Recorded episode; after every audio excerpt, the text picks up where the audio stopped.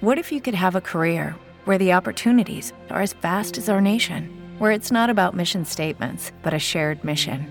At U.S. Customs and Border Protection, we go beyond to protect more than borders from ship to shore, air to ground. Cities to local communities, CBP agents and officers are keeping people safe. Join U.S. Customs and Border Protection and go beyond for something far greater than yourself. Learn more at cbp.gov/careers. It is Ryan here, and I have a question for you. What do you do when you win? Like, are you a fist pumper? A woohooer, a hand clapper, a high fiver. I kind of like the high five, but if you want to hone in on those winning moves, check out Chumba Casino. At ChumbaCasino.com, choose from hundreds of social casino style games for your chance to redeem serious cash prizes. There are new game releases weekly, plus free daily bonuses. So don't wait. Start having the most fun ever at ChumbaCasino.com. No purchase necessary. VGW. Void were prohibited by law. See terms and conditions. 18 plus. O podcast que você ouve agora é uma produção da Central 3. Este podcast é uma parceria com o Brasil de Fato.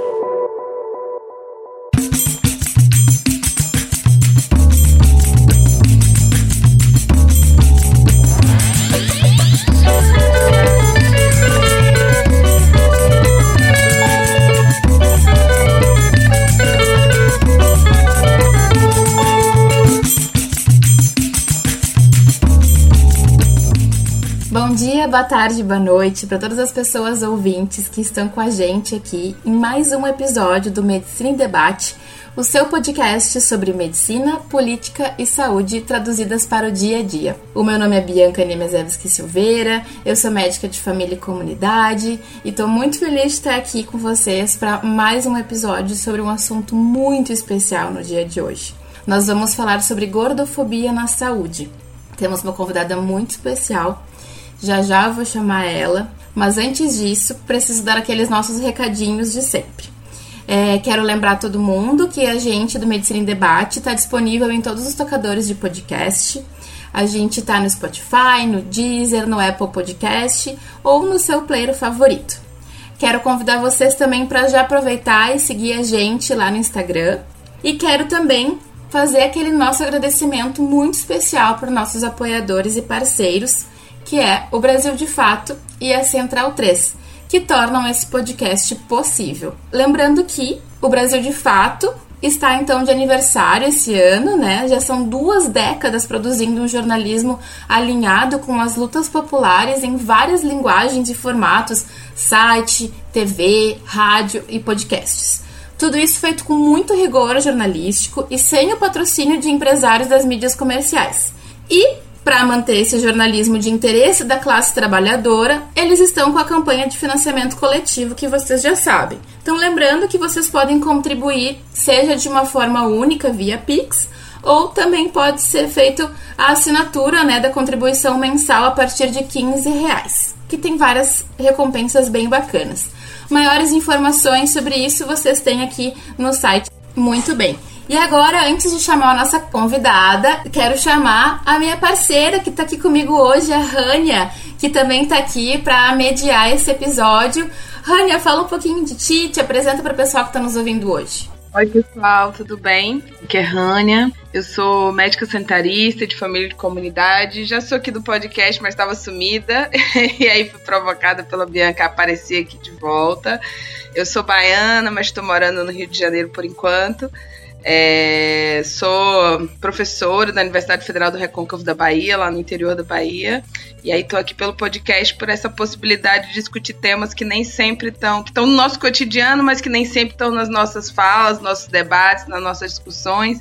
Às vezes estão só na mesa do bar e aí a gente traz aqui para esse espaço é, para poder compartilhar com vocês. Então, que bom estar aqui de volta e com esse tema também que me é muito caro, muito me interessa é, esse debate, considerando que a gente vem discutindo né, na saúde o tema da obesidade e agora poder fazer uma interface com discutir gordofobia e rever enquanto trabalhadora, formadora, né, e todo mundo que estiver ouvindo aí é, sobre essa questão e refletir nas nossas práticas, nas nossas atuações, acho que é primordial. Então, bem interessada aí na nossa conversa.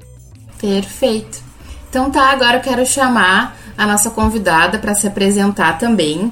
É a professora e doutora Malu Jimenez, filósofa e escritora do livro Lute como uma Gorda, pós-doutoranda pela UFRJ, coordenadora da pesquisa Gorda e presidente do Instituto Diversas. Fala um pouquinho de ti pra gente, Malu. Oi, muito feliz aqui pelo convite, pela oportunidade de poder falar.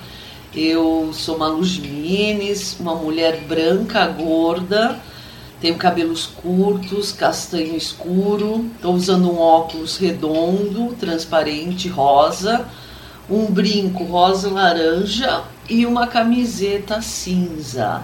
Atrás de mim tem uma estante cheia de livros e um cartaz escrito Lute como uma gorda do lado do meu livro. É, minha formação é em filosofia, fiz graduação em filosofia na Unesp, depois eu fiz outra graduação na Universidade de Granada, na Espanha, também em filosofia. Tenho mestrado e doutorado em estudos de cultura contemporânea pela UFMT, no Mato Grosso. No mestrado eu estudei a relação entre patroas e empregadas domésticas através da alimentação e nessa pesquisa de mestrado que eu me deparei com o questionamento de por que temos horror à gordura ao corpo gordo. Eu, como uma mulher gorda, desde a minha infância, eu nasci, fui um nenê gordo, uma criança gorda, adolescente gorda, jovem gorda, adulta gorda e provavelmente você uma velha gorda. Eu fiquei muito atentada em pensar sobre isso no mestrado, isso em 2014. É, a gente não ouvia falar sobre esse tema aqui no Brasil, pelo menos eu não tinha contato eu comecei a pesquisar na gringa e eu me deparei então com um grupo de pessoas no mundo todo, na sua maioria mulheres gordas, professoras, pesquisadoras de universidade, que pesquisavam as corporalidades gordas de um outro ponto de vista, um ponto de vista mais humano, é, com respeito e dignidade, principalmente colocando as próprias pessoas gordas no centro dessas discussões. É, para mim isso foi maravilhoso porque eu carrego no meu corpo toda a dor e violência de quem sofre gordofobia a vida inteira.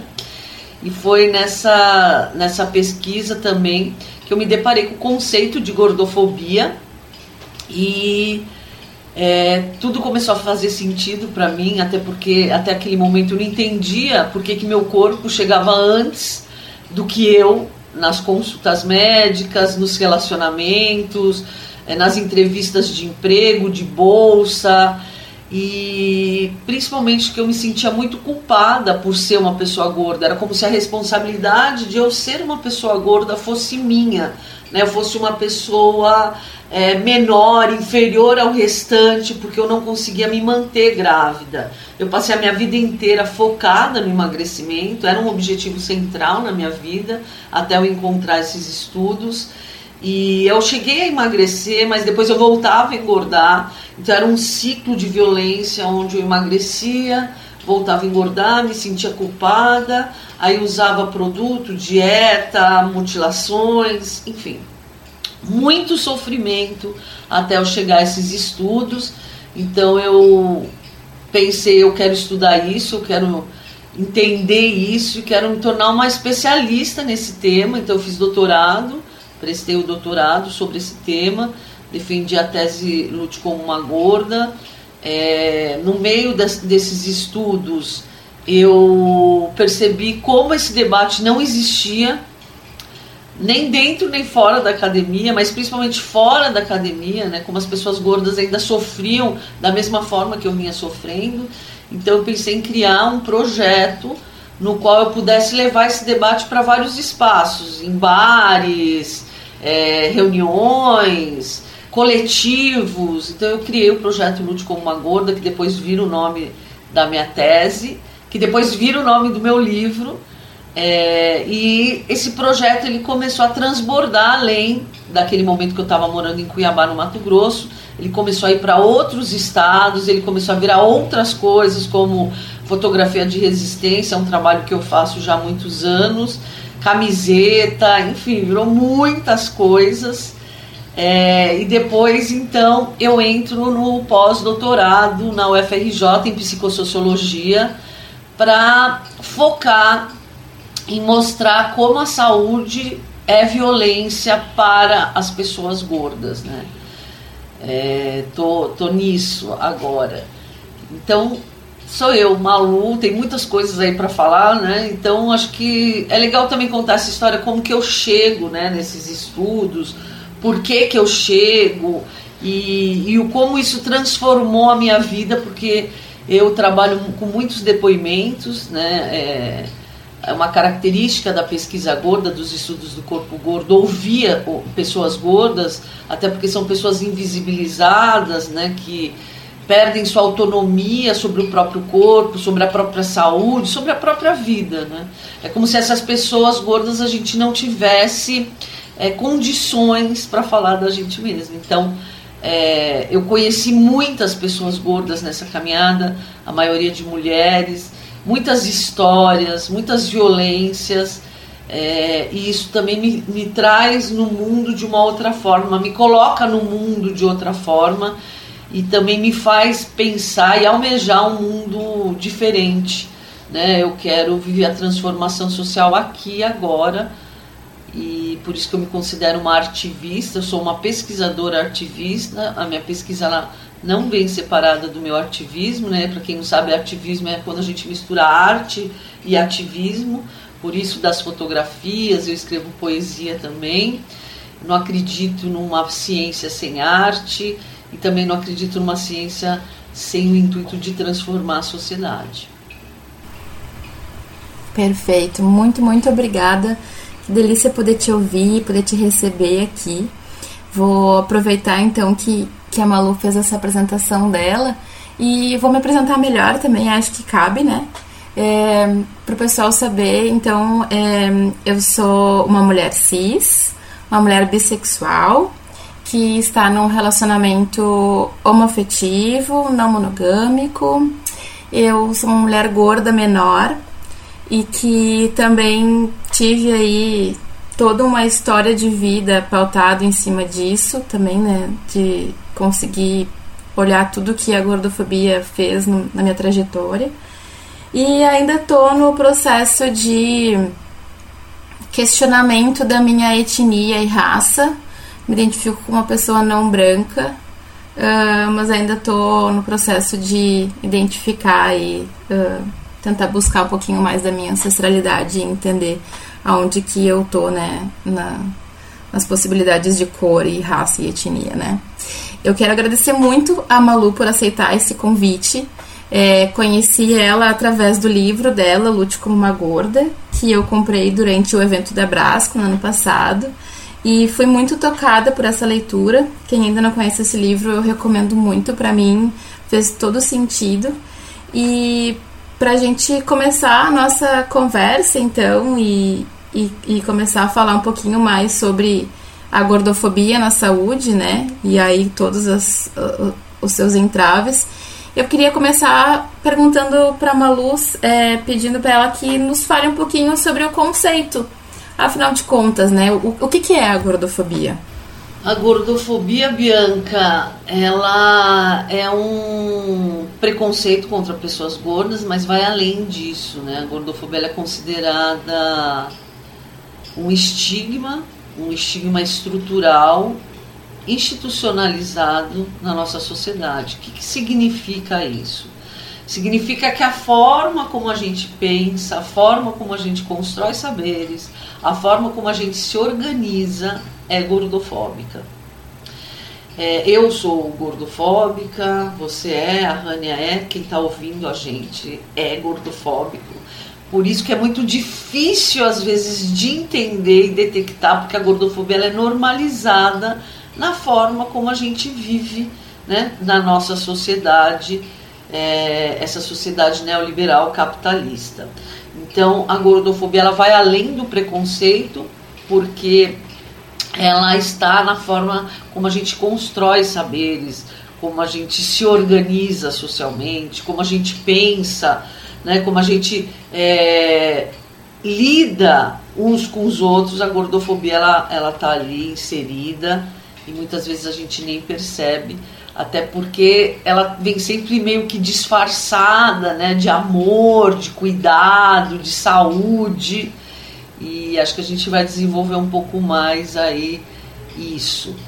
Mas a gordofobia, ela está em construção também, porque é um conceito que não é acabado, né? As pesquisadoras elas continuam falando sobre a gordofobia, desenvolvendo esse conceito, isso é muito legal, porque ela está em construção né? como a ciência, como, a gente, como, as pessoas deveriam ver a ciência, porque a ciência está em construção, mas muitas vezes a gente não vê a ciência assim. A gente acha que a ciência é uma coisa estagnada. Isso é isso, ponto e acabou. Não é.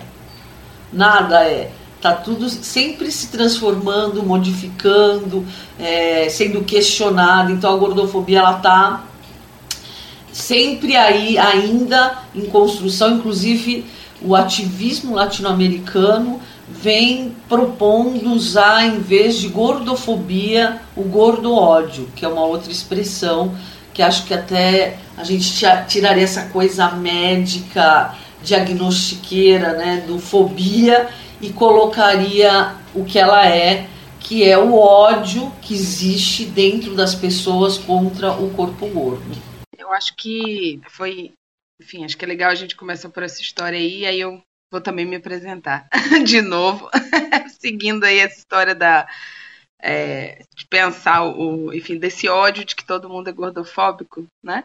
Então eu sou sou uma mulher cis, né? Bissexual também, mas é, me reconheço como uma mulher negra de pele clara e foi um processo também passar por esse reconhecimento.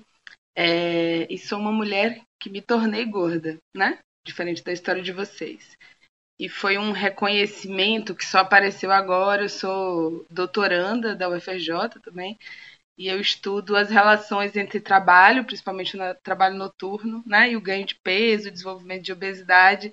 E aí, nesse processo, lendo muito sobre a obesidade do ponto de vista da doença, é, do problema de saúde, da epidemia global, né, é, de, do tema das doenças crônicas, né? E a obesidade como ali um, um ponto central, um nó crítico no processo, é, eu começo a me pegar muito, muito, muito desestimulada, assim, né? Muito com, com essas leituras em recorrências e os espaços de debate.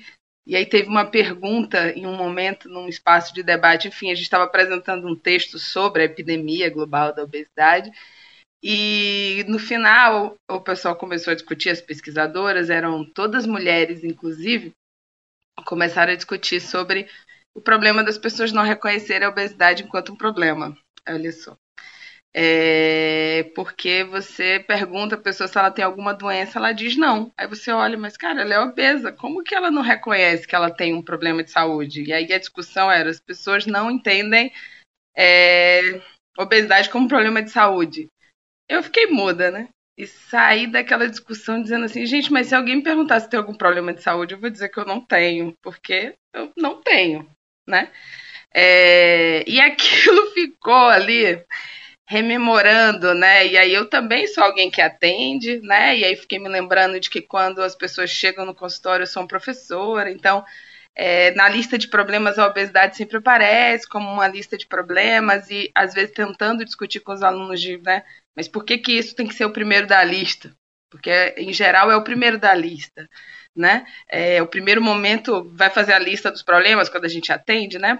A gente faz a lista no final e aí a obesidade geral é um dos primeiros, mas nem era o motivo que a pessoa foi naquela consulta, né? Muitas vezes tem outras coisas, mas como que isso aparecia muito, né? E ficou reverberando para mim essa coisa de eu tenho que me sentir doente porque eu sou gorda.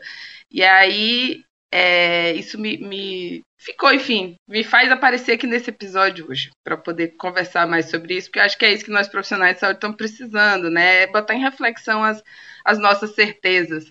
E aí, a pergunta que vem, Malu, para ti é assim: de onde é que vem esse ódio? Porque é esse ódio que faz com que, como você falou, o primeiro problema, a primeira coisa que a pessoa enxerga não é a pessoa, mas é o corpo gordo, né? Então, assim, de onde que vem isso, né? Por que, que, que, que a gente enfim, por que, que tá tão em pauta e a gente tá. tá... Por que, que todo mundo é gordofóbico no fim, né? Porque tem esse ódio, assim, acho que é um pouco por essa linha. É, eu me apresentei, não falei da minha sexualidade, eu me considero uma pessoa não binária, sou bissexual.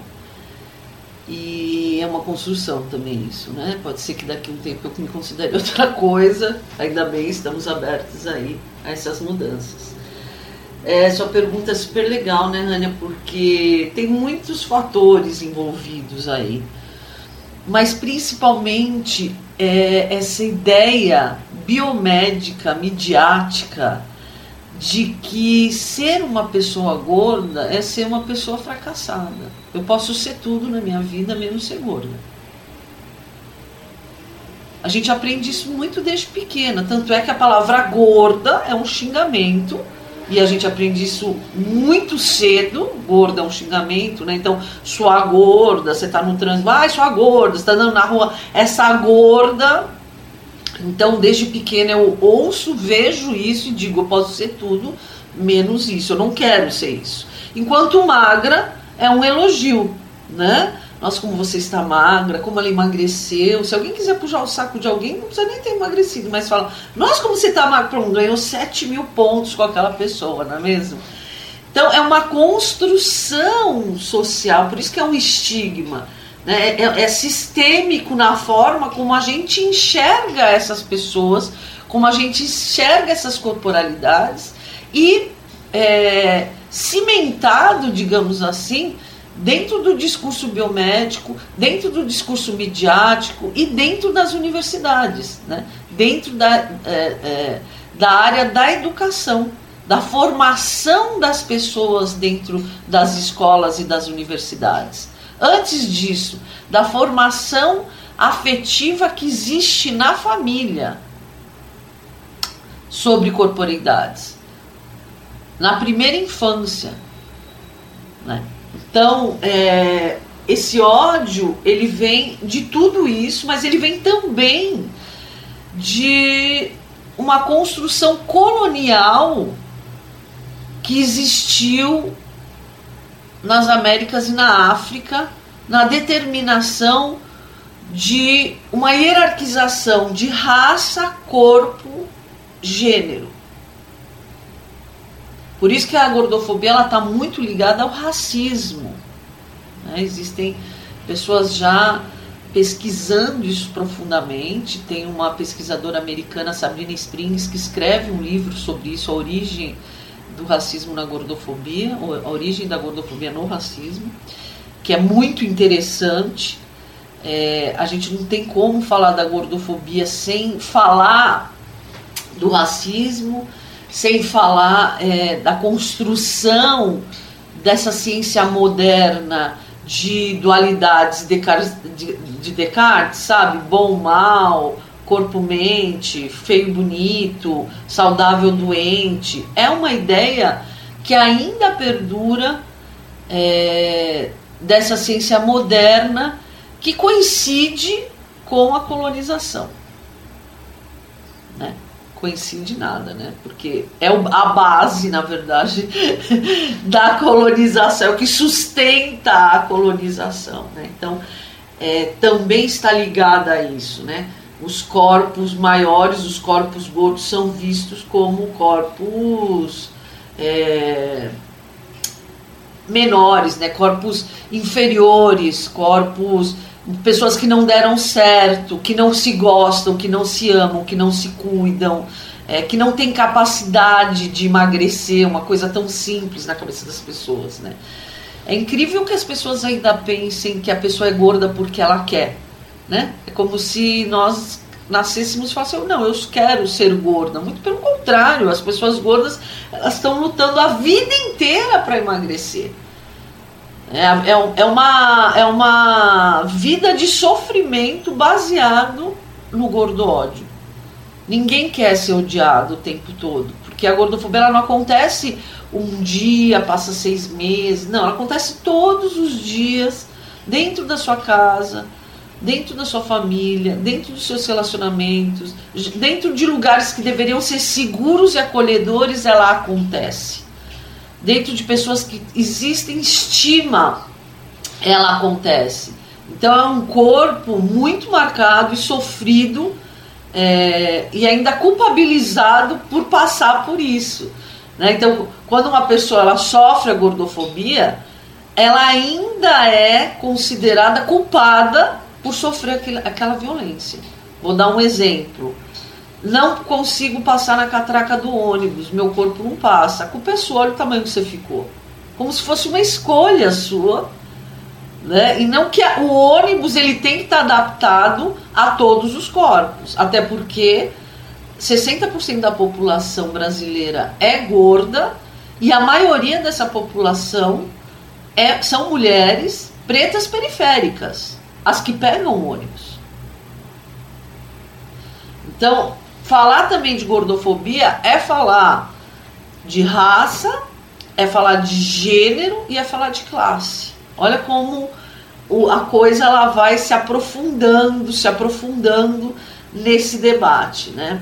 Às vezes as pessoas elas têm essa ideia superficial do que significa falar sobre gordofobia e corpos gordos, de que a gente só está falando de um pré não, a gente está falando todo de uma estrutura sistêmica né, de colocar esse corpo em lugar de sofrimento e ainda ser culpabilizado por isso. Exatamente, Malu, exatamente. E fiquei te ouvindo e pensando em várias coisas para mencionar, assim, essa questão do poder biomédico, né? Infelizmente, os profissionais da saúde não têm noção do poder da fala deles e do quanto isso pode impactar numa vida, né?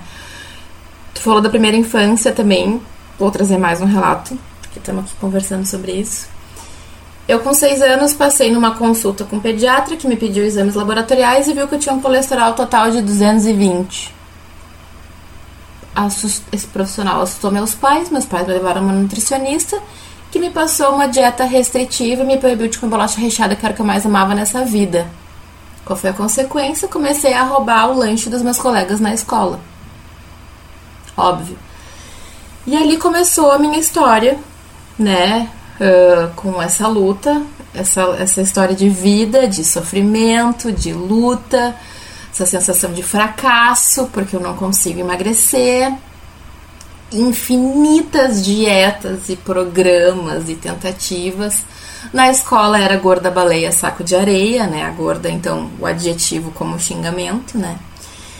Então, todas essas sequências. E depois, na minha vida mais adulta jovem, eu desenvolvi um problema no meu joelho.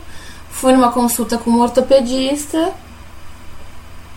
Porque o sobrepeso piora a tua dor no joelho, então tu tem que emagrecer, senão tu vai ter essa dor no joelho para sempre.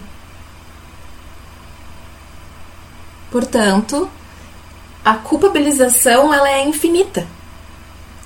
E, e aí levei anos para entender que aquela frase daquele médico influencia na minha dor no joelho e que na, depois de consultar com fisioterapeutas e osteopatas e quiropraxistas eu descobri que não necessariamente eu preciso viver com essa dor, mas que eu tenho toda uma cadeia de musculatura contraturada em volta desse joelho porque eu tenho uma crença de que eu sou culpada pela dor do meu joelho. Então é, é uma construção de vida em cima disso, né? E, e todos os impactos que isso tem. E a outra coisa que tu falou que eu queria comentar também é essa questão, logo que tu começou a tua fala, tu falou, né, que então o corpo gordo ele é fracassado e o corpo magro é um elogio, né? E quando a gente uh, olha uma pessoa magra e presume, né, parte do princípio que ela por ser magra ela é saudável, isso também é um ato de gordofobia, né? Isso porque isso reforça a gordofobia. E aí eu queria te fazer a próxima pergunta, Malu. Um, a gente pode falar que existe romantização da obesidade, que existe apologia à obesidade? O que, que a gente pode conversar sobre isso, assim? Essa pergunta ela não falta, né? Onde eu vou, ela tá lá junto, já sei que ela vai acontecer. Mas antes de eu responder essa pergunta, eu queria falar umas coisas que você falou, né? Sobre a infância, agora tem um boom, né? De campanhas da obesidade infantil, tão violentas com os corpinhos gordos, né? É tão triste. É, quem passou gordofobia na infância, sabe o quanto é violento, triste, que muda completamente o nosso percurso na vida e no mundo. A nossa relação com a gente mesmo, a nossa relação com o mundo, a nossa relação com a autoestima, com as nossas escolhas, com os nossos familiares, né?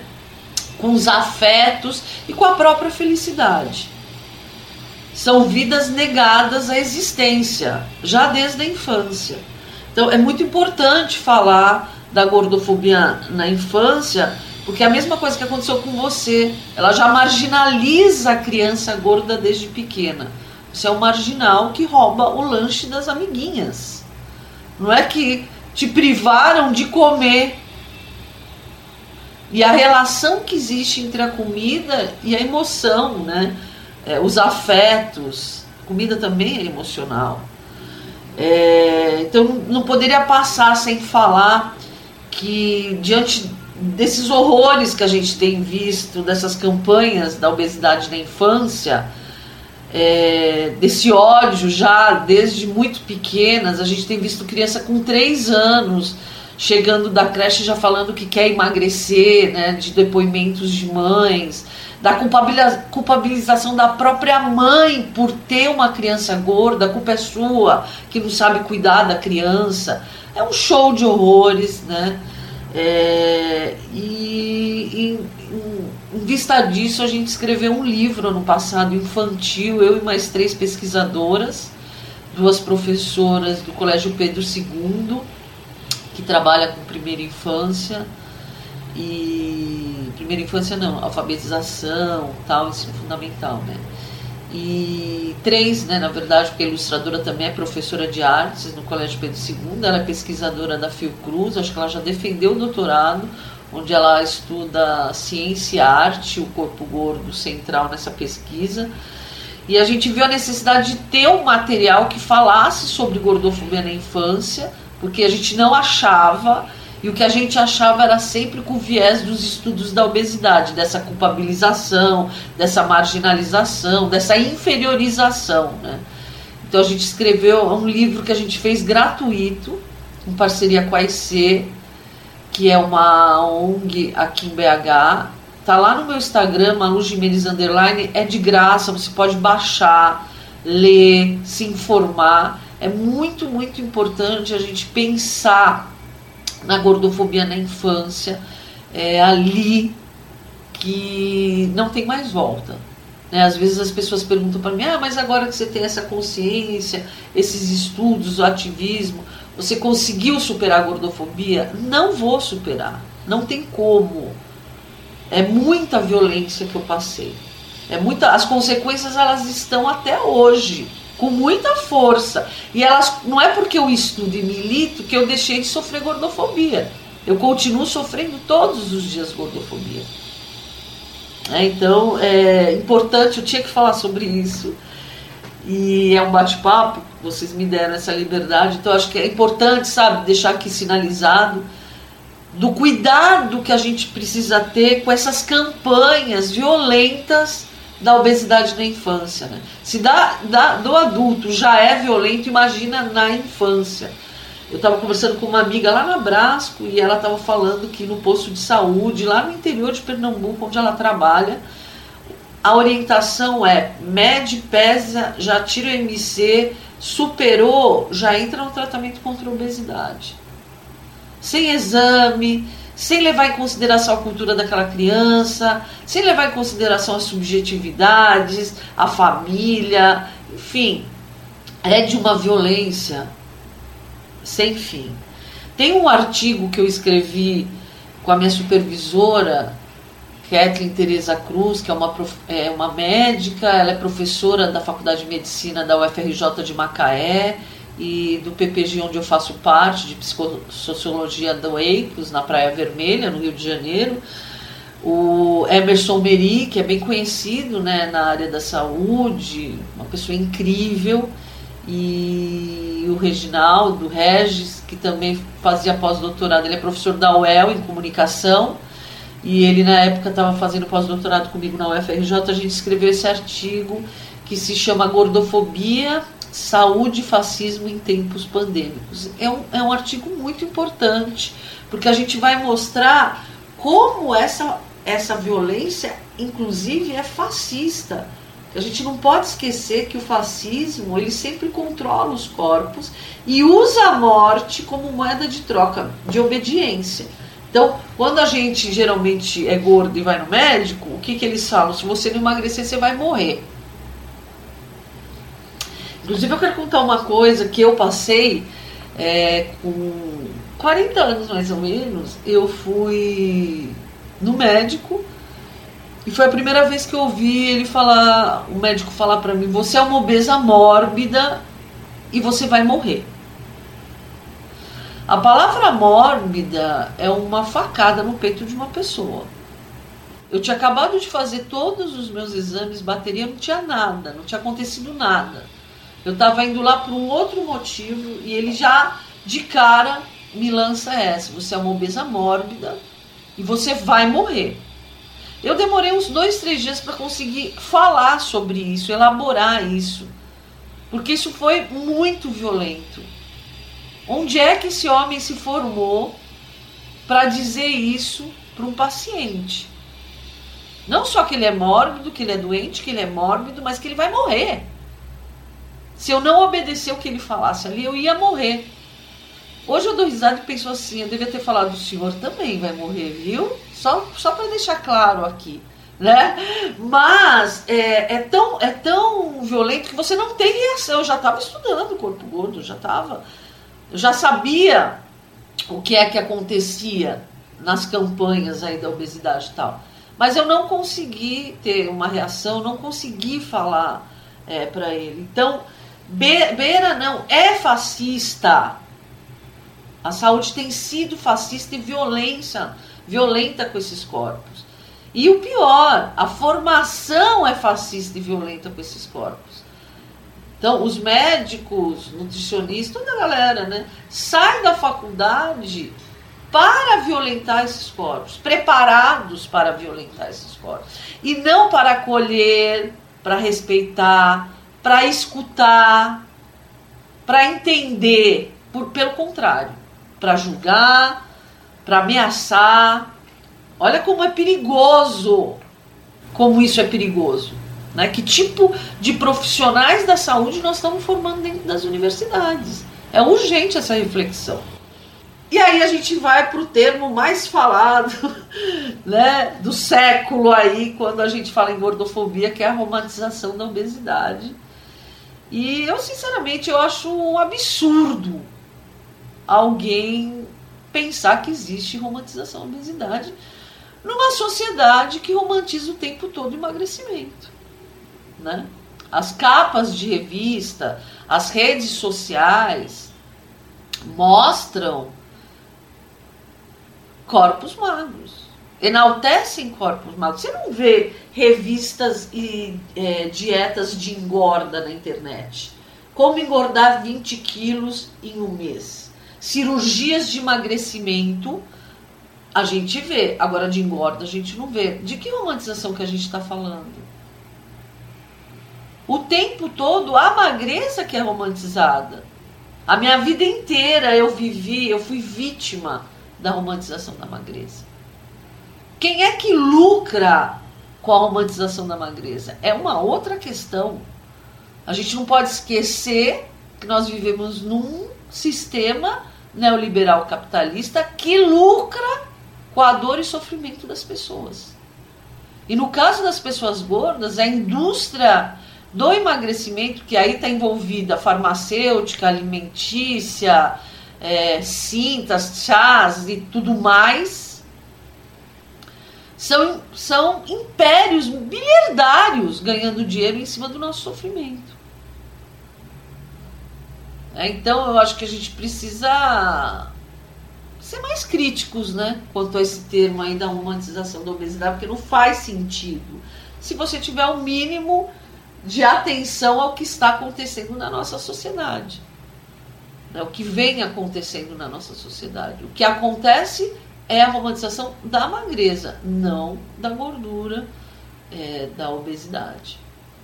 Fiquei pensando que é Igual quando a gente quer discutir racismo, né? E é isso, as coisas se entrelaçam. É difícil, porque a gente precisa. Para esse debate, a pessoa precisa partir do pressuposto que ela é racista. E por conta disso, ela precisa se colocar em, em processo de reflexão. Assim, e ela é racista porque ela é má, não.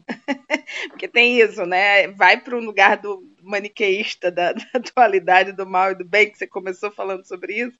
E aí isso dificulta tanto a conversa, né? Então, assim, acho que fiquei pensando muito nisso, porque é a mesma questão que você estava colocando, né? Ninguém aqui está querendo dizer que. É, a gente está querendo discutir o debate de que olha um corpo, e aí, se o corpo é gordo, a gente já diz que ele é um corpo doente, e se o corpo é magro, a gente diz que ele é um corpo saudável. Né? O que a gente está querendo aqui é a temática, tipo assim, existem marcadores que vão dizer que alguém tem, né?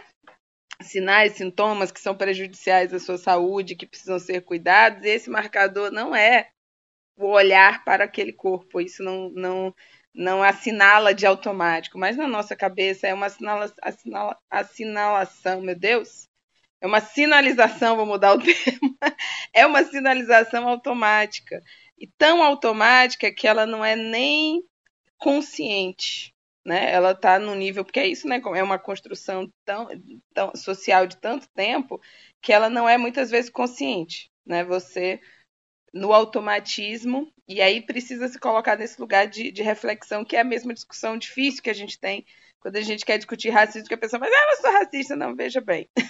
E aí eu vou até contribuir contigo, assim, é de, de que tu falou ali, né, de olhar para um corpo assim ou para o corpo passado e, e já tirar conclusões.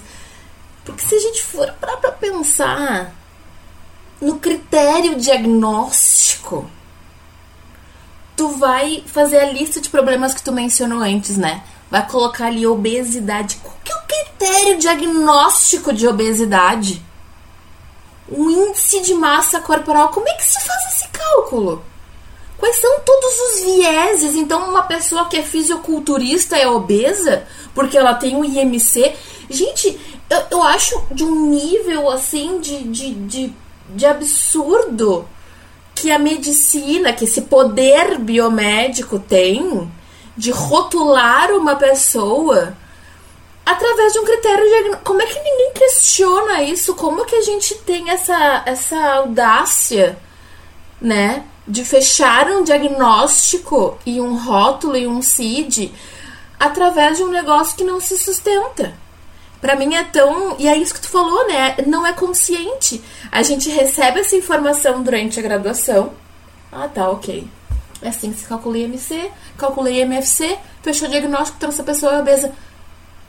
Como, como é que pode na nossa formação não ser estimulada, não ser estimulado esse senso crítico de como que se chega ali, né? Então, só concordando contigo, assim, né? Desculpa ter te interrompido, mas eu precisei concordar contigo ali, né? E aí eu fiquei, não, tranquilo, Bianca. E é isso, né? É, é um automatismo para uma classificação que gera um diagnóstico, que aí gera, como a Malu falou, né? essas intervenções que vão repercutir na vida da pessoa, né? É, e aí tem uma, uma uma pessoa que eu sigo né, nas redes sociais que ela chama atleta de peso. Ela foi alguém que começou para mim a fazer, enfim, né, essas sinalizações, né, porque ela é uma professora de educação física, eu acho, e ela inclusive está com um movimento fazendo propaganda dela aqui mesmo, que é alguém que eu admiro muito, um movimento agora com relação a fazer, enfim, a atividade física na perspectiva de minha vida ser melhor, né, porque melhora a minha capacidade de fazer minha vida cotidiana, e aí isso é, acho que assim, é impossível esse tema de hoje. A gente tem que. Eu nem acho que a gente tem que fazer essa separação entre o científico que está produzido e as vivências, né? E os afetos. Então, assim, é um tema que nos afeta aqui. Vocês não estão vendo, mas está todo mundo emocionado aqui nessa conversa.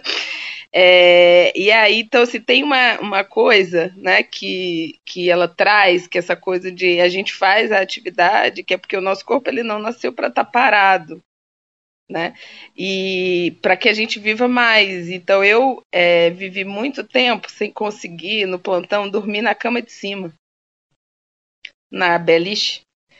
Dormir na cama de cima. Então eu tirava o colchão e botava no chão para dormir, para não ter que subir na cama, né? E aí era uma questão Lógico que tinham medo de, meu Deus, essa cama não me aguenta, porque ela parece bem frágil a cama.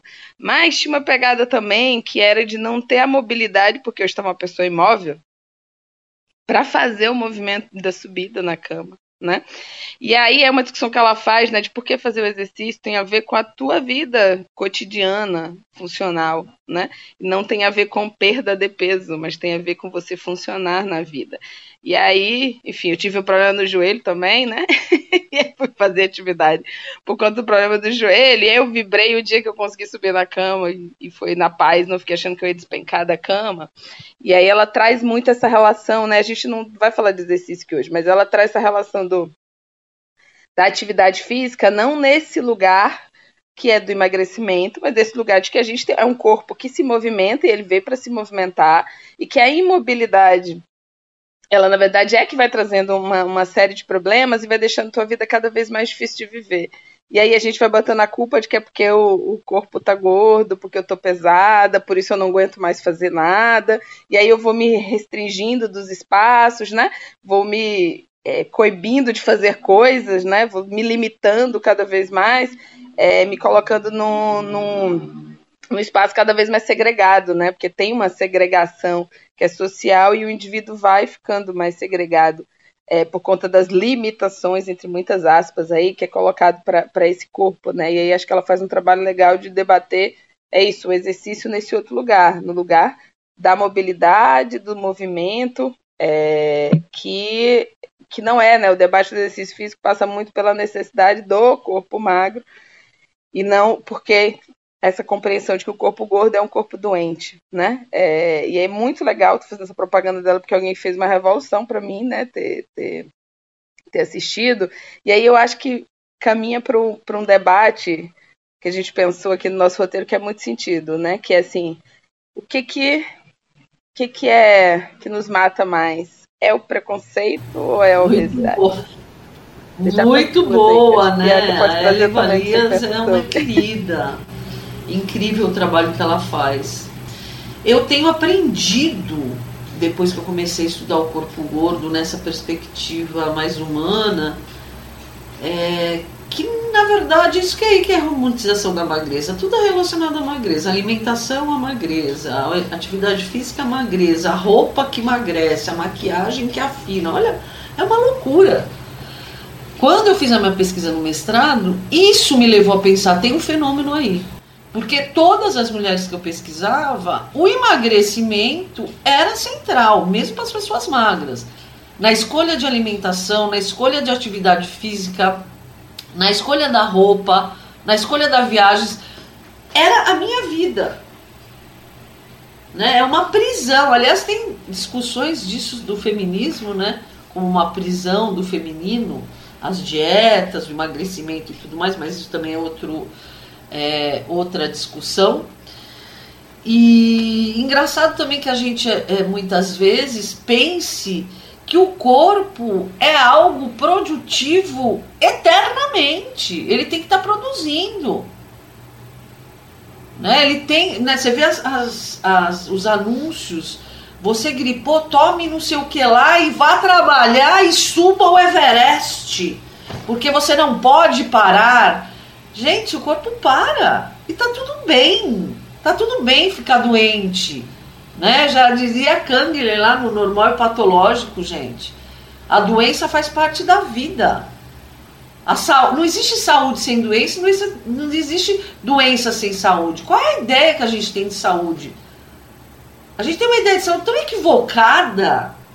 A gente não é máquina, não, que a gente vai lá e troca os parafusos, põe um óleo e, né? e continua. Não é assim. A gente vai ter momentos na vida que a gente vai ser menos produtivo, menos útil e tá tudo certo, né? Inclusive no envelhecimento, a gente tem horror ao envelhecimento no mundo capitalista porque a sua produtividade diminui. Que produtividade é essa?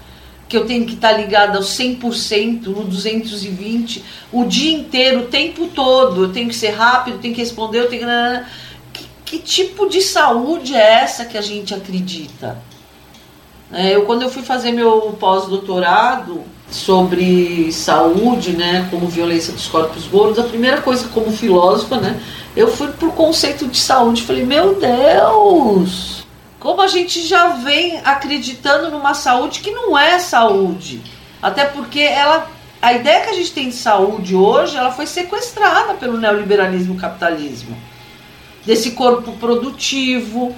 Olha, olha a nossa sociedade, a humanidade faliu, gente. Não deu certo esse projeto. Então a gente às vezes fala da saúde de uma forma como se a gente vivesse super bem, né? Como se a gente é, tivesse uma vida tranquila, saudável, que é outra palavra que eu acho que a gente precisa revisitar. E não é. Nós somos tudo. Nossa sociedade está falida e a gente está falando de saúde, de saúde. Quais corpos que têm acesso à saúde? Qual saúde? Aliás, a gente está discutindo aqui quais vidas merecem ser vividas. Nós estamos num país que mata gente pra caramba. Gente preta, periférica, indígena. E aí a gente fala de saúde. As pessoas não têm o que comer. Então, é, é uma questão muito mais profunda. Porque é, é uma, o que a gente vê é uma discussão superficial sobre a saúde.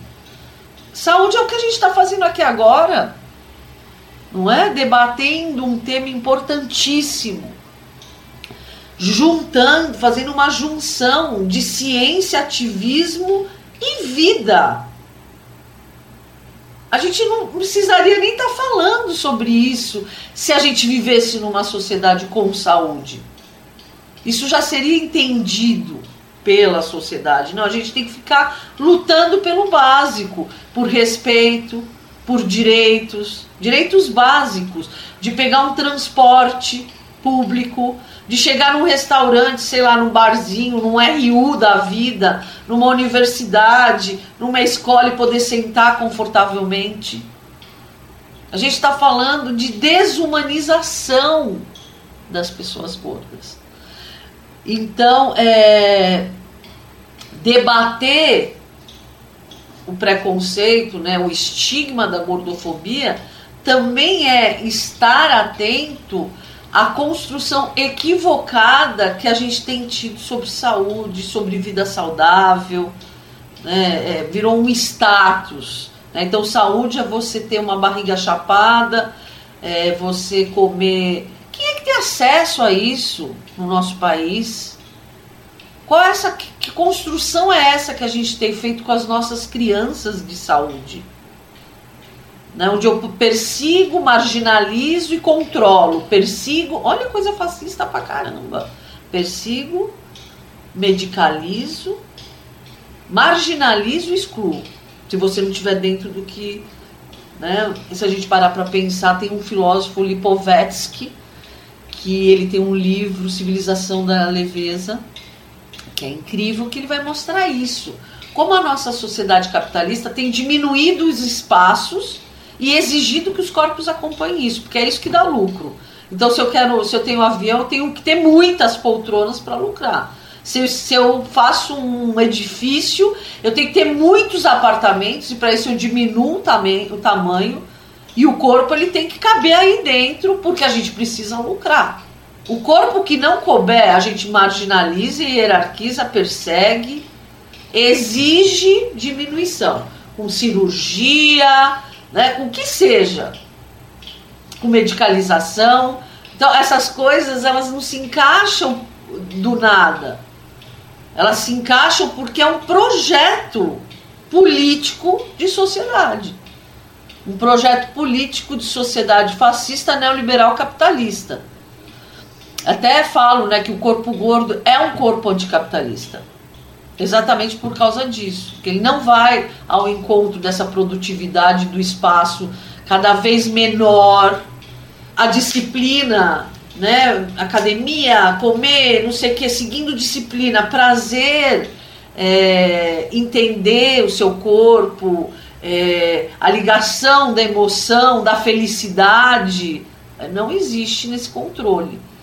Então, o corpo gordo, ele rompe com isso de algumas maneiras, né? Então, acho que é mais ou menos por aí. Eu vou aproveitar esse teu gancho e comentar com vocês, né, que é, esse ano teve dois episódios, assim, que foi exatamente que. Dois, três, acho que três episódios eu posso contar aqui, coisas que as pessoas não fazem a menor ideia, né? Que é exatamente isso que a Malu falou das reduções dos espaços, né?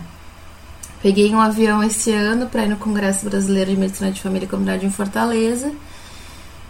Aquele aperto, né? Fui, consegui colocar o cinto uh, no máximo ali, mas consegui. E a mulher ao meu lado, o cinto não fechava. Como é que vai ser a segurança dessa pessoa? Co como que se lida com isso? Como que se aceita isso?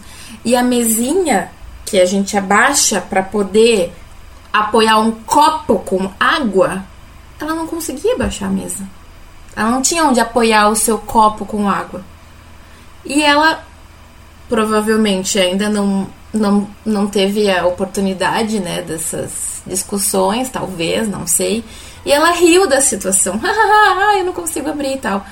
E eu vi que ela riu meio constrangida, assim, e eu fiquei quieta, pensei, não, não, Bianca, não, não, eu, eu, eu ia, né, a, a, eu tava com ódio por ela daquela situação, mas eu fiquei pensando como que, que não se olha para isso, né?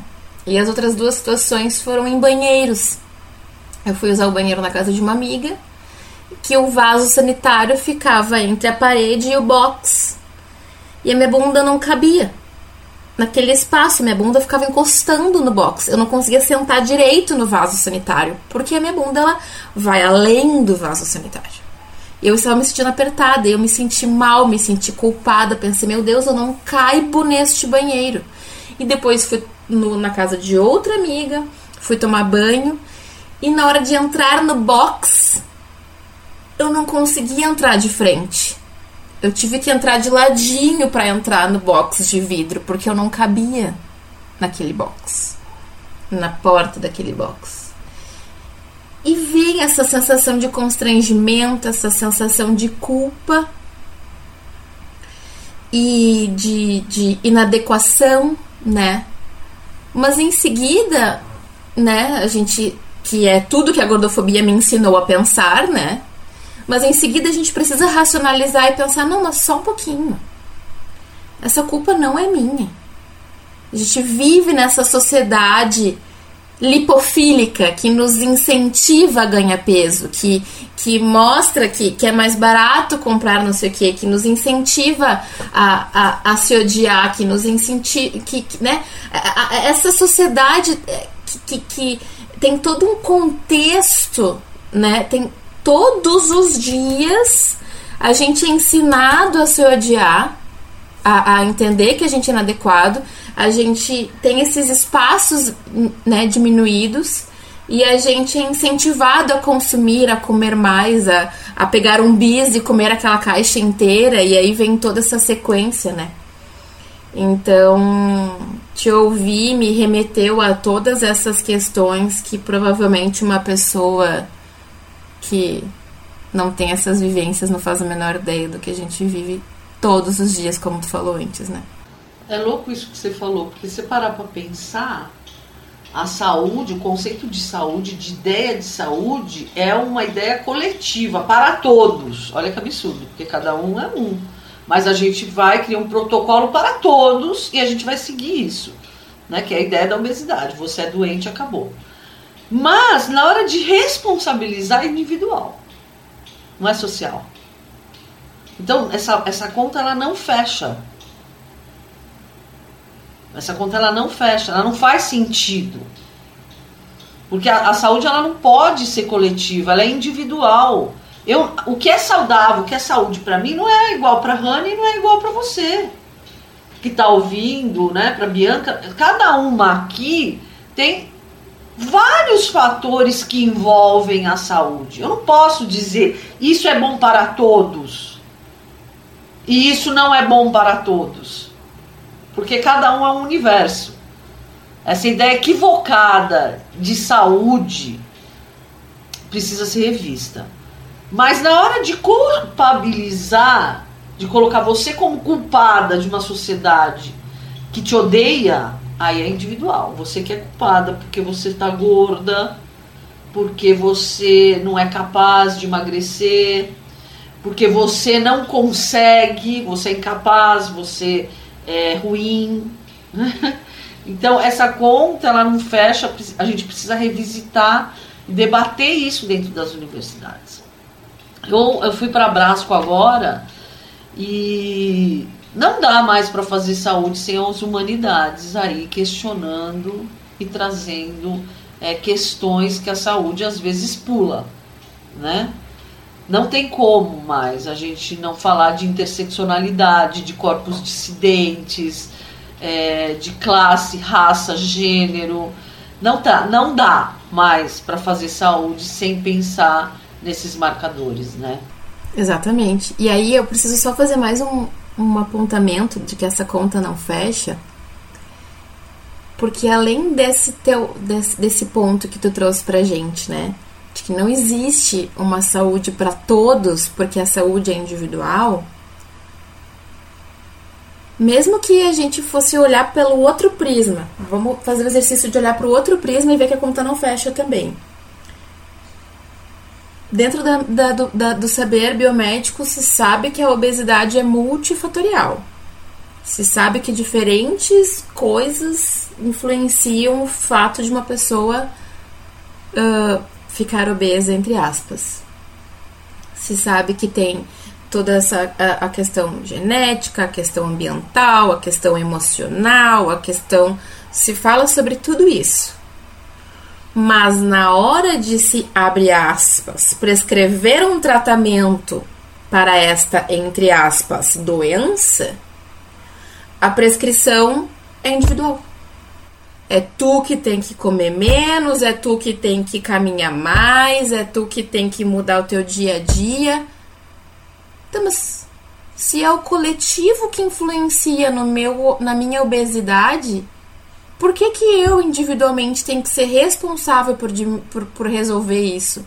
Por que, que não vai, né, taxar uh, né, os produtos, a alimentação? Por que, que não vai é, regulamentar essa indústria farmacêutica? Por que, que não vai regulamentar também to, todas essas, essas questões da mídia? Né? Se a gente entende que todo esse contexto influencia no ganho de peso, por que, que a pessoa sozinha é responsável por isso, né? Então a conta não fecha em nenhum dos lados. Nenhum dos lados. Sim, eu acho que a gente também precisa pensar na história da construção da doença obesidade. Tem um doutor na Universidade Federal do Rio Grande do Sul, Santolin, César Santolin, que ele vai fazer essa pesquisa. E aí a gente começa a entender como é que se constrói essa doença que aconteceu só em 2013, faz muito pouco tempo, né, gente? E, e, não foi assim, todo mundo concordou que virasse CID. Pelo contrário, teve muita discussão, muita briga, e as pessoas que estavam encabeçando esse movimento nos Estados Unidos eram médicos donos de farmacêuticas. Quando eu crio uma doença, quando eu construo uma doença que vira um CID, o que, que automaticamente acontece? Cria um tratamento, políticas públicas e muito dinheiro. Existe muito dinheiro envolvido nesse tal do combate à obesidade. Então, é, essa é a lógica capitalista neoliberal fascista. Eu construo oportunidades de grana no sofrimento de pessoas e ainda acontece um genocídio com essas pessoas. Porque as pessoas gordas estão sendo mortas por causa da obesidade. E isso é muito grave. Eu vou explicar como. São vários fatores. Tem uma pesquisadora na USP do Direito, Maria Tereza Chebal, Cheab, desculpe, que ela vai criar um conceito que se chama gordocídio. Ela mostra como esse esquema da doença da obesidade amparada pelo Estado mata sistemicamente pessoas gordas. O ativismo gordo nasce da morte de uma mulher gorda nos Estados Unidos. Ela era uma cantora famosa do Mamas in the Papas, Cass Elliot, quem me conhece, pesquise. Ela tinha muitas dores no estômago, ela vai procurar médico, ela vai procurar hospitais e diziam que ela tinha que emagrecer. Ela descobre um câncer tardio e morre. No laudo da Caselliot, ela morreu de obesidade, só que ela não morreu de obesidade, ela morreu de gordofobia. Porque foi negada a ela a prevenção. É isso que acontece todos os dias com pessoas gordas. Quando a gente entra na instituição saúde, antes da gente dizer o que a gente está fazendo lá, já vem um diagnóstico de doença. Você precisa emagrecer. Porque a gente sara a obesidade é emagrecendo. A gente cuida da obesidade é emagrecendo, não é escutando, não é? Então, pessoas morrem de câncer, morrem de muitas outras doenças, porque o diagnóstico de obesidade vem antes da queixa do paciente. Por isso que é desumanização, por isso que é tirar o direito à saúde. Está lá na Constituição que todas as pessoas têm direito à saúde. Só que as pessoas gordas não têm direito à saúde, muito menos à prevenção. Então, na, no, na pandemia, por exemplo, existem milhões de relatos de pessoas que nem saíam de casa, que morriam de medo de pegar a Covid, pessoas gordas, porque elas iam chegar no hospital e elas iam ser deixadas no final da fila por ser considerada como obesa. O problema da intubação, que se discutiu, que os tubos não entravam direito. E aí eu fui pesquisar não é que os tubos não, entravam direito, só tem um tipo de tubo. Por que, que não faz tubo para entrar nas pessoas gordas se nós somos 60% da população? Então, entende? Esse genocídio de pessoas gordas vem acontecendo e a gente não está falando sobre isso. Não existem estudos, por exemplo, de mortes de pessoas gordas que não foram diagnosticadas a tempo por causa da gordofobia. Não existem estudos, censo é, de pessoas gordas que não que estão morrendo porque não tem tratamento dentro da saúde, porque o diagnóstico de gorda vem antes. Isso é muito grave. Então, a doença obesidade, ela maqueia a gordofobia e ela mata pessoas. E quase ninguém fala disso, né? Porque, claro, é uma indústria, a obesidade é uma indústria gigantesca, é um tsunami que vem com tudo e te derruba mesmo. Você vê que a, na área da saúde, a galera aqui é, assume a, a, gordofobia, fala sobre a gordofobia, que são bem poucos, que aliás isso também é gordofobia, né? A gente vê uma galera da saúde gigante falando de estigma da obesidade, não usa a palavra gordofobia. De estudos desde a década de 70, nós estamos 50 anos falando sobre isso, e esses estudos são negados por essa galera que cria um outro termo, que copia os nossos estudos Inclusive, é uma violência epistemológica que acontece aí, de negação desses estudos. Né? Então, olha como que isso é complicado é, e como isso é violento. A gente está falando de morte sistêmica de pessoas gordas, apoiadas pela ideia do Estado da tal da obesidade. Por isso que a palavra obesidade, para nós, pesquisadoras do corpo gordo, né, da pesquisa gorda, ativistas gordas, é uma facada. A gente não usa essa palavra, a gente não gosta dessa palavra, desse termo absurdo, violento contra as nossas corporalidades. Então, quando eu digo lá, você é uma pessoa obesa, você é uma pessoa obesa mórbida, o que, que eu estou querendo dizer para essa pessoa? Você não tem direito de vida. Acabou para você. Já era. A não ser que você faça a cirurgia que eu quero. A não ser que você você não tem um corpo que pode ser vivido. Você não tem um corpo que pode ser potencializado, que pode ser feliz, que pode levar uma vida normal igual qualquer outra pessoa, normal entre aspas, né? Então, olha como é falar de gordofobia é enfiar o dedo na ferida. Por isso mesmo que esses estudos não usam esse termo. Então, nós somos, anti, nós somos é, na luta anti-gordofobia, mas a gente não assume todos esses estudos que vieram desde a década de 70, que estão aí sendo discutidos, né? que estão aí sendo, denunciando essa ideia equivocada que se tem sobre o corpo gordo. Eu prefiro usar então a palavra obesa do que palavra gorda, que é o que a gente é, um adjetivo. Em vez da gente é, ressignificar essa palavra para que as nossas crianças desde pequena saibam que não tem nada de errado em ser gorda, não. A gente muda. Né? Quem doente tem, é chamado pelo nome da doença? Eu não conheço. Eu não conheço pessoas que têm câncer que são chamadas de pessoas com câncer. Ô, oh, pessoa cancerígena, a senhora é uma pessoa com câncer. Eu não conheço isso.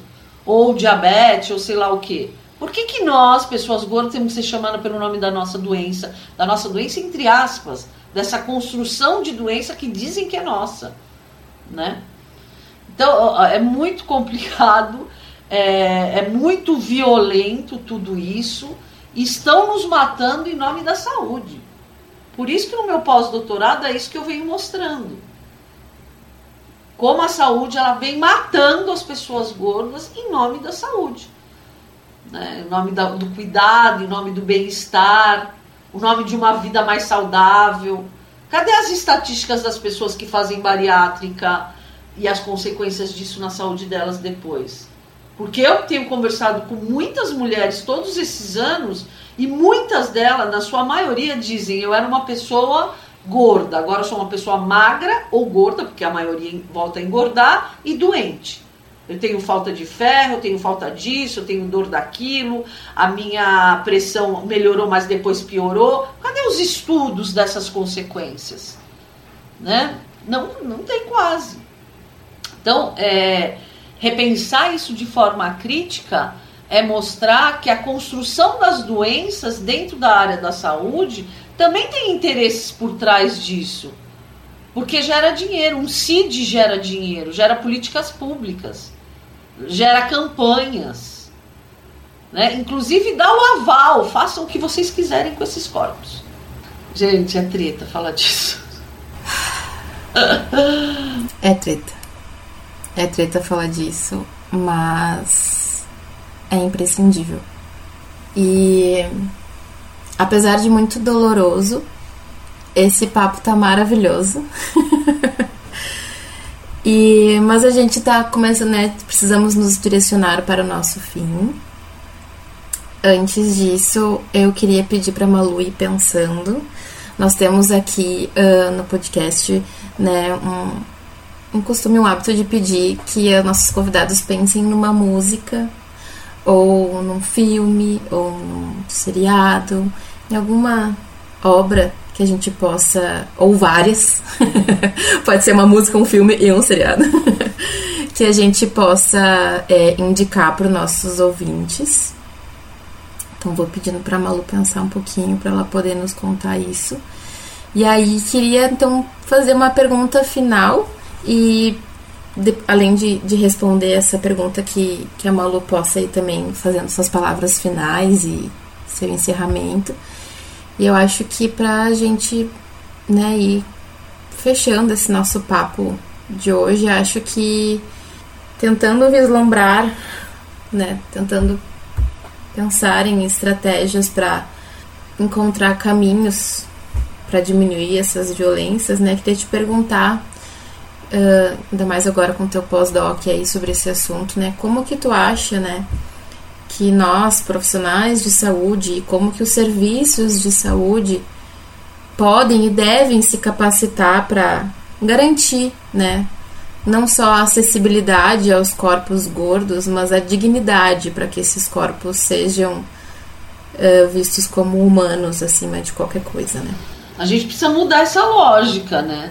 essa lógica equivocada diagnóstica é, de doença e de saúde. A gente precisa reformular os nossos currículos. Né? Nós precisamos falar sobre isso. Mas a gente também precisa assumir uma responsabilidade de quanto profissional. Que tipo de profissional que você quer ser?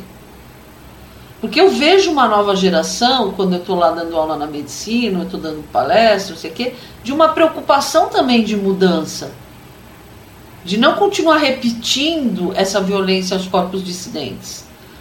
E aí eu estou falando de gordofobia, mas também tem o racismo que está ligado, como a gente viu, a homofobia, a transfobia, né, o capacitismo, enfim.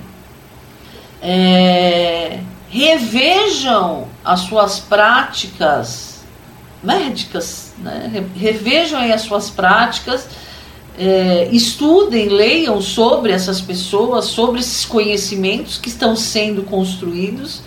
A gente está num momento da história, como disse o Paul Preciado, aí numa entrevista para a Folha de São Paulo, quem não conhece Paul Preciado é um filósofo trans, um homem trans é, do País Vasco, da Espanha. Ele é um filósofo incrível que ele vem mostrando como a nossa sociedade, o que, que a nossa sociedade fez com os corpos dissidentes. Mais que isso, ele fala na, na entrevista que nós estamos num momento de rompimento de epistemologias, que talvez a gente não perceba, porque a gente está vivenciando isso agora. Mas eu percebo e concordo muito com ele. Os movimentos sociais de corpos dissidentes estão construindo novos conhecimentos. Procurem saber sobre esses novos conhecimentos. Né? Procurem se informar de novas epistemologias preocupadas com uma transformação social né, de violência até esses corpos. É uma responsabilidade sua também. Não é só da academia, também, né? Mas não é só. A gente também precisa querer mudar e transformar o mundo. E parar de repetir essa violência, né? Construir novos conhecimentos também é tomar novos rumos no mundo, né? Estar em novos rumos no mundo. Então, vou jogar a responsabilidade, a batata quente aí individual também. Assumam essa responsabilidade. Se você não teve esse acesso na universidade, assuma essa responsabilidade. Se você está na universidade, cobre isso, cubra, né? É para isso que existem os movimentos estudantis, para cobrança de novos currículos, né? Então, se você está dentro da universidade, eu tenho visto alguns movimentos de DAs, né, de diretórios acadêmicos, que tem, quando não conseguem no currículo, montam eventos que falam sobre racismo, que falam, eu já participei de vários.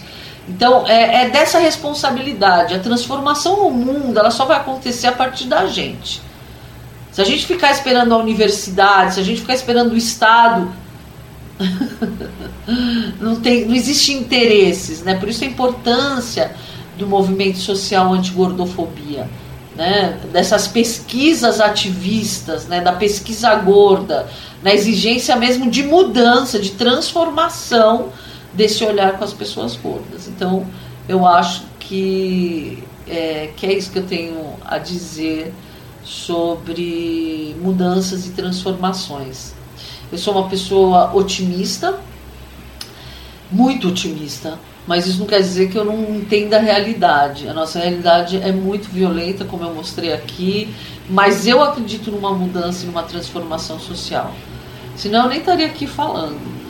É, e a gente precisa entender a realidade para transformar essa, essa realidade, né? para mudar essa realidade, para a gente ter estratégicas de mudança, ou como diz o Paulo Preciado, né? para a gente entrar nas frestas dos sistemas e tentar propor aí é, outra forma de ver o mundo, de fazer o mundo, de estudar o mundo, de construir o mundo, né?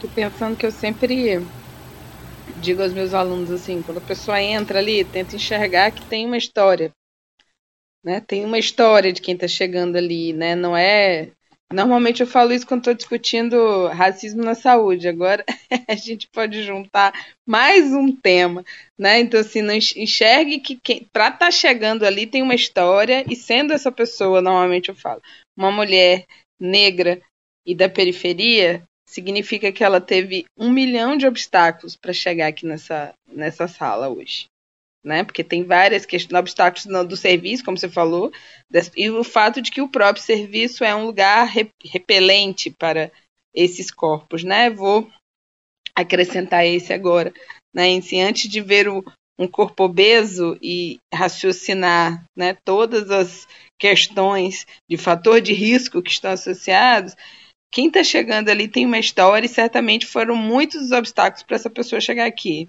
Né? Então, tem que enxergar esse indivíduo que tem uma história e muita dificuldade, porque esse é um corpo que fala do peso. Eu digo, e aí o peso, o peso da vida das violências, dessa trajetória, para que ela possa abrir essa porta aí agora e estar tá aqui nesse consultório. E a nossa mínima função aqui é conseguir escutar tudo sem esses filtros que a gente já põe antes da pessoa abrir a boca, né? É uma coisa que eu que eu trago, acho que fala muito desse lugar que você trouxe agora, né? Assim, tem uma responsabilidade das instituições, né? Enquanto professora, isso me bate muito num lugar, né? De, de tensionar esse debate, mas tem uma responsabilidade também dos indivíduos que querem produzir uma prática na saúde que seja mais responsável, né? E que seja mais diversa e que seja acolhedora. Então tem um esse lugar também, né? Acho que acho que foi muito feliz nessa tua fala final aí, né? De, desse currículo que a gente pode impor, né? Eu acho que é, é, tem. Eu também sou uma figura otimista e, e vivenciando os espaços da universidade. É, eu fico muito feliz quando eu vejo esses movimentos que às vezes vêm pelos estudantes mesmo, né? De de tensionar alguns temas que fazem com que a gente, professor, tenha que meio que mexer nas nossas estruturas, que são muito fixas, né, para dar uma mobilidade nelas e ter mais. Então, assim, acho que é muito legal esse teu, teu processo final aí. E eu, e, enfim, acho que é legal também, já colocando, né, que a gente deixe lá no episódio a descrição desse monte de gente que a gente citou aqui, de coisas interessantes nessa linha, né? De também faça um processo de, de entender, de conhecer e aí deixar lá para além, lógico, do livro da Malu como uma proposta de referência, né? Do, do episódio, mas acho que essas outras questões que foram citadas, artigos e pessoas e militantes, ativistas que estão no processo, acho que tem uma riqueza aí para seguir debatendo o tema, né, para além desse episódio. Muito bem. E aí, Malu, conseguiu pensar em alguma sugestão? Deixe contigo agora as sugestões e as falas finais, por favor. Eu pensei é, numa música do Rap Plus Size, não sei se vocês conhecem, eu gosto muito, sou fanzoca deles. É a música Baleia uma música que me emocionou muito quando eu ouvi a primeira vez e até hoje quando eu ouço eu me emociono e, e ouçam, vale muito a pena. E acho que eu vou indicar uma série e uma ativista, tudo bem? a série que eu indico é a Jetland, que é uma série inglesa que está na Amazon só tem duas temporadas, mas é incrível porque ela vai falar da gordofobia como uma questão feminista. E a protagonista é uma, uma mulher gorda e ela começa a série querendo fazer bariátrica e termina pensando em bombas para matar homens que violentam mulheres. então é uma série bem legal. É, não conheço nenhuma que tenha feito essa junção, sabe?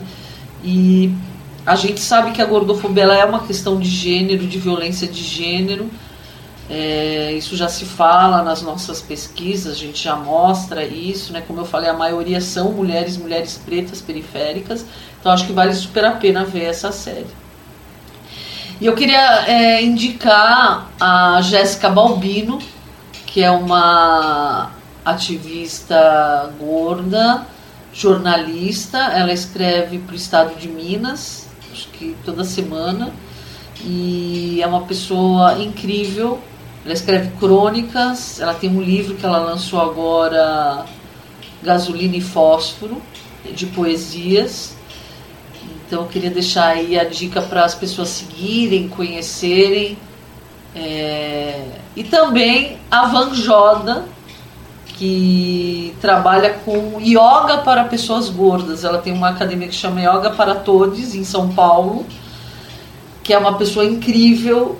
Yoga é um lugar super restrito, né? Muito restrito. E Vanjoda rompe com isso ela trabalha com vários corpos dissidentes, é uma mulher gorda e vem fazendo um trabalho incrível. A história dela já é incrível, eu gosto muito. Então fica aí as dicas. Aumentei uma mais uma. eu ficaria aqui indicando muitas pessoas, mas hoje vai ser essas daí. É, obrigada, viu, gente, pela oportunidade de vir aqui falar, pelo acolhimento Queria dizer para as pessoas gordas que nem tudo está perdido, que existem pessoas na saúde que estão dispostas a rever a própria saúde. Eu tenho encontrado muitas dessas pessoas, não são a maioria, infelizmente, mas elas existem e resistem. E, e cada vez eu tenho encontrado mais pessoas, a gente tem construído redes, né? Estava falando antes da gente entrar para a Bianca do evento da Brasco lá na, em Recife que a gente teve uma mesa lá sobre gordofobia, violências na saúde, onde lotou o auditório de pessoas na saúde, a, a gente foi aplaudida de pé, então nem tudo está perdido, é, avante, né, não desanimem, a gente, nossos corpos são políticos, e isso significa que a gente tem direito à existência e a gente vai lutar por isso. Gente, eu quero muito agradecer. Foi, foi enfim, maravilhoso. Material para minha tese, material para professora, material para pessoa. É, muito bom mesmo. Muito bom conhecer, Malu, seu trabalho que você vem né, é, produzindo para disseminar, né? Que é isso, que é para recolhendo para distribuir. É muito bom, Bianca, estar tá aqui com você, né? Bianca que chegou chegando no podcast, que maravilha, uma energia nova, intensa, é, feminina, né? aqui no podcast, então que, que maravilha. E é isso, que bom tá, tá de volta. Espero que quem esteja nos ouvindo aí curta, enfim, né? Coloque suas questões, coloque suas reflexões, nos, nos provoque, né? A ideia foi provocar aqui, né? A ideia do episódio é provocação, então para muita conversa, tamo aí. Isso mesmo, meninas. Então, obrigada, Rania, por me apoiar também, estar aqui junto comigo, me dar esse suporte nesse episódio e, e um prazer enorme poder gravar junto contigo. E, Malu, sem palavras para te agradecer por ter aceitado esse convite, por ser uma pessoa acessível te mandei uma mensagem, tu prontamente respondeu e aceitou e encontrou uma brechinha na tua agenda que eu sei que é super apertada. Então, como uma grande fã tua, queria te agradecer e dizer que é uma grande honra ter compartilhado contigo esse espaço de dor, de sofrimento, mas também de luta e resistência. E a gente segue todos juntos e é isso aí, pessoal que está nos ouvindo. Esse foi o nosso episódio de hoje. Fiquem agora com a música Baleia e a gente se vê no próximo episódio. Até mais. Seus olhares me diziam você é anormal. Enquanto sua boca sorria ao me ver chorando, eu tentando me esconder, seus dedos me apontando. É que vocês me odiavam e queria eu me odiando, né? Eu me escondi, fugi pra longe, fingi ser o que eu não sou. Fiz dieta, tomei remédio, nada adiantou. A sensação de falha e culpa só me adoeceu. E ninguém percebeu porque o problema pra eles era eu. Degladiando contra eu mesma, de frente ao espelho. Enxergando pra além da carne, compreendi o que eu vejo. Não sou só um rosto bonito, não quero emagrecer. E na moral, já não desejo ser você. Até hoje lido com os danos dos anos que me escondi. Mas não carrego mais nada sozinho, aprendi a dividir. Na frequência dos boom bap, nós se conectou. Se reconhecer no próximo foi o que me salvou. Parar de se odiar é necessário. Não tem nada de errado com seu corpo. Se amar é um ato revolucionário. E se não conseguiu hoje, amanhã você tenta de novo.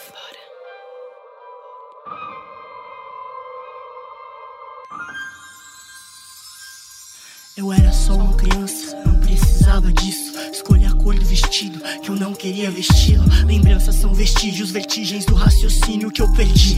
As contas de quantos quilos perdi pra ganhar, a ponto de me odiar, pra me repudiar. A doença que inventaram só pra me remediar. A medida certa sendo média a incerteza e um precipício sobre a mesa. Comendo ódio, engolindo culpa, correndo de mim mesma. Na próxima esteira, próxima pílula, agulha cirúrgica, distúrbio cegueira, desculpas certeiras, preocupação com as minhas artérias, mentiras eternas. Gordofóbicos não ligam pra suas crises internas, só com as varizes das pernas, reprises na tela, rejeição pré-programada. Dói se olhar no espelho e não se ver amada. Mas quem diria, amando da mesma batida, achei uma aliada pro rap, corote, risada. Nossa frequência faz nossa voz ganhar o mundo. pra nunca ser silenciada. Sempre tem, sempre tem alguém como você aí, sentindo bem, sentindo bem. Alguém igual você aqui, que pode construir, pode construir, que pode te levar a refletir, a refletir. Encontre assim pra transmitir. Sempre tem, sempre tem alguém como você aí, sentindo bem. Igual você aqui, que pode construir, pode construir, que pode te levar a refletir, a refletir. Encontre assim pra transmitir. Meu rap plus size mudou na minha vida, a minha autoestima. Mano, eu quero primeiramente agradecer, porque vocês fazem parte da minha aceitação todinha. Eu nunca me senti tão feliz como eu tô me sentindo hoje, sendo quem eu sou, sabe? O rap plus size, ele te traz segurança. Me ajudou a superar uma crise de depressão horrível que eu tive há um ano e meio atrás. Então tudo que eu sou hoje em dia, tudo que eu tenho hoje em dia, uma parte é graças ao rap plus size. Com o rap plus size eu entendi a causa do feminismo, que não era só as minas revoltadas, que o bagulho é sério. É a memória diária da qualidade do meu corpo, por saber que eu não sou a única que tem um corpo gordo, que resiste e que não se vê como errado.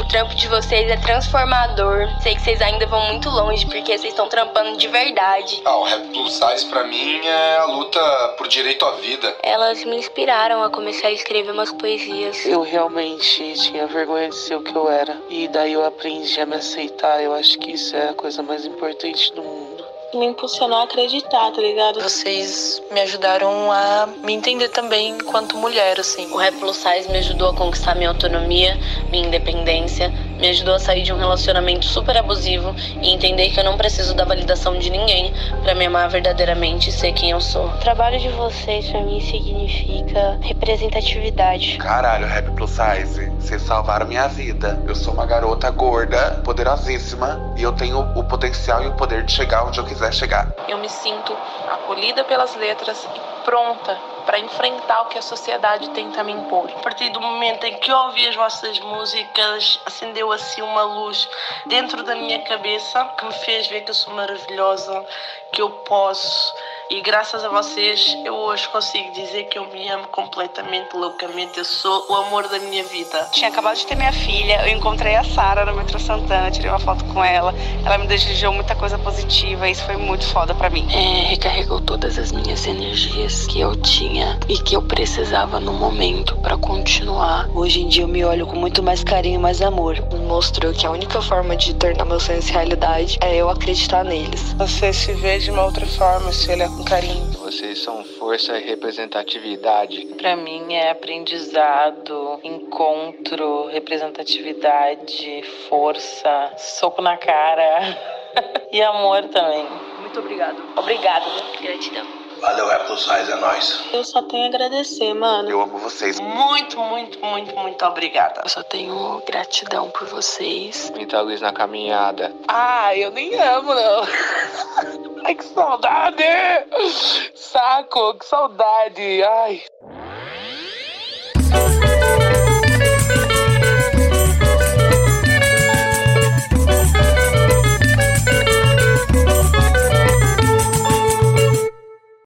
With Lucky Land slots, you can get lucky just about anywhere. Dearly beloved, we are gathered here today to. Has anyone seen the bride and groom?